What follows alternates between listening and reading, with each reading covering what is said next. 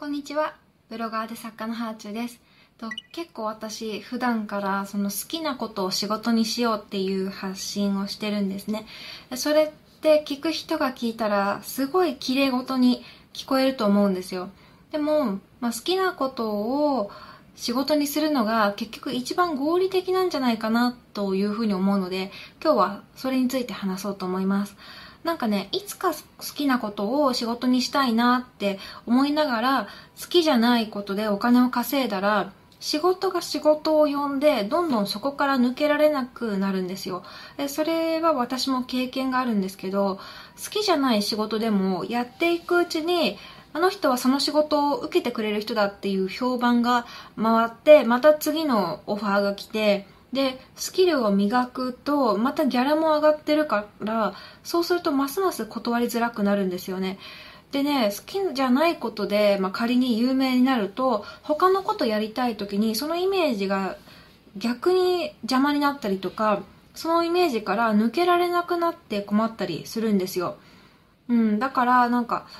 いつか好きなことを仕事にしたいなって思いながら働き続けるのではなくて好きなことをもう思い切って仕事にするって決めちゃってそのために大胆にもう行動していくかあるいはお金を稼ぐためのライスワークをしながら副業で好きなことをしたりとか好きなことを磨くための学校に入ったりしたらいいんじゃないかと思います。あと好きなことをやるっていうことと好きな働き方っていうのはまた別で好きなことをやってるけど好きな働き方ができてない人もいるし好きなことはできてないけど好きな働き方ができてる人もいますね。例えば大学時代私の友達に映画が大好きな子がいて将来は映画に関わりたいって言ってたんですよ。でもいざ映画の現場にアルバイトで入ってみたら結構ね、きつかったみたいで、朝早く現場に行って夜遅くて、で地方のロケも多くて全然家に帰れなくって、で、仕事自体は好きだったけど、その人は家族も大事にしたい人だったから、働き方が好きになれなかったっていう風に言ってました。で、結局その子は卒業後エンタメ系の会社に入社して、で、まあ、いろんなコンテンツにね、映画だけじゃないいろんなコンテンツに関わりながら、まあ、大体定時に帰れて、で、自由時間に大好きな映画をたくさん味わうっていうライフスタイルを今は過ごしていて、もうそれがね、すごく気に入ってるみたいです。でね、今は映画の業界も働き方改革とか行われて、まあ、昔ほどなんか朝早かったり夜遅かったりとか、そういうこともなくなってるのかもしれないけど、でも、好きなことやってても働き方が辛い時ってあるし好きなことやれてなくても働き方は理想っていうこともあると思うのでなかなかね全部ね満点でもう何にも不満ないですっていう人はいないんですよね。だからなんか結局ないものねだりをみんなしちゃうのかもしれないなというふうに思いました。私は好きな働き方っていう面では今100点満点かもしれないですね。好きなことを全部仕事にできてるかって言ったらちょっとそこは理想通りにできてないところもあるけどでも働き方はすごい好きで基本的に自宅かカフェで仕事をしたいんですけどその夢も叶ってるし、まあ、嫌いな取引先もいないし好きな時間にご飯食べられるし、まあ、このね好きな時間にご飯が食べられるってそんなことって思うかもしれないけど結構私にとっては重要で私ご飯が変な時間になるのとか食べたい時に食べれないっていうのが会社員時代にねすごいストレスだったの。でまあいろんな人とチームで働くけど、まあ、ご飯重要派の私とご飯どうでもいい派の人とどっちもチームにいるわけですよ。だから微妙な時間の打ち合わせとかでこれご飯の時間あるのかなないのかなって思いながらでも新人だから聞けなくてみたいなこととか本当しょうもないことでねそんなことまあ先輩にパッと聞けばいいことなんですけどそういうことすら聞けなくってストレスに感じてたりしましたね。あとはあの2社目のベンチャー企業はま、会食とかがあったんですけど会食って結構遅い時間もあったから遅い時間のフルコースは結構あの胃が疲れちゃってそれが後々ちょっとね胃の病気にあの、うん、胃の負担になったかもしれないです。で会社のお金でねフルコースとか食べれてでいろんな人に会えて羨ましいって思われるかもしれなくって確かに素晴らしい人にいろいろ会えたしなんか素敵なレストランも連れてってもらえたしその面はすごい良かったんですけど私胃がね結構弱くてでそこまで、うん、たくさん食べれないんですよ。小食だからなんか残しちゃいけなくって残しちゃいけない状況でご飯っていうのが辛いんですよね。で今もあの旦那とかとご飯行く時とかは旦那にちょっと助けてもらうんですけどフルコースとかだと。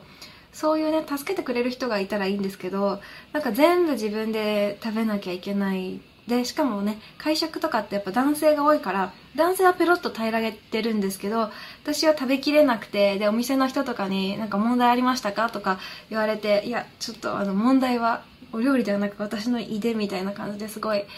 うん残すのが申し訳なかったですね。たくさん食べれる人だったらねこんないい仕事はないって思うかもしれないけど私一度に食べる量が食べれる量が少なめでで小分けにして何回も食べるのが好きなんですよ。だから家にいるとすごい幸せなんですね。で今もその朝結構息子に早く起こされるので朝1回目でご飯食べてでもすぐにお腹減っちゃうからまあ10時ぐらいに2回目の朝ごはん食べて、たまに朝おやつも食べて、そっから昼ご飯食べて、で、夕方におやつ食べて、で、夕方に1回目の晩ご飯食べて、で、また夜に旦那が帰ってきたら一緒になんかちょっとつまむみたいな感じで、1日に何食か自分でもわかんないぐらい食べてるんですよね。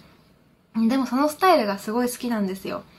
あとね、睡眠時間が削られるのと、本が読めないのはめちゃくちゃストレスになる。だから、なんかもらえるお金がたとえ減ったとしても、睡眠をたっぷりとって本を読む時間を確保したいですね。なんかそういう自分の人生でこれは譲れないっていうものがあった場合は、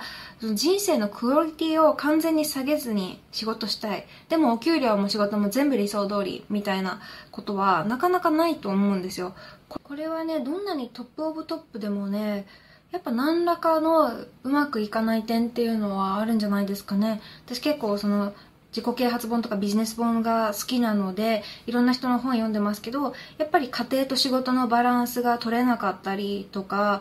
あの家族を重視した結果ちょっと仕事では妥協しなきゃいけなかったりっていうのはもうみんなが抱えてる問題ですからねやっぱ1日24時間っていうのはねみんなに対して平等なのでそうなってくるのかなというふうに思います。でねじゃあ寝てるだけで1億円みたいな状態になったらそれは幸せかっていうとそれはそれでもしかしたらやりがいとかがないかもしれないですね。やっぱ自分が成長している感じとか前に進めてる感じとかちょっとずつ何かこう上を向いて進んでいて理想に近づいてるっていう時が人生の充実とかやりがいを一番感じられると思うんですよ。だからなんか理想通りにいかないことを全部不満とは思わずに自分の人生の伸びしろって思っておくといいかもしれませんね。この伸びしろっていう言葉うちの旦那がよく使うのですごい好きな言葉なんですけどまあ綺麗事と現実のバランスをとっていくのが人生だよねって話なんですけど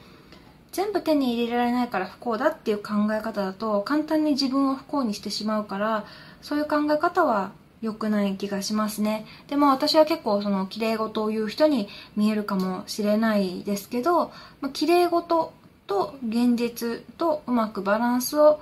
取りながら理想を目指すっていうのを人生が続いていく限りみんながやらなくちゃいけないんじゃないかというふうに思っています。今日はそんな感じかな。はい。ではではまた。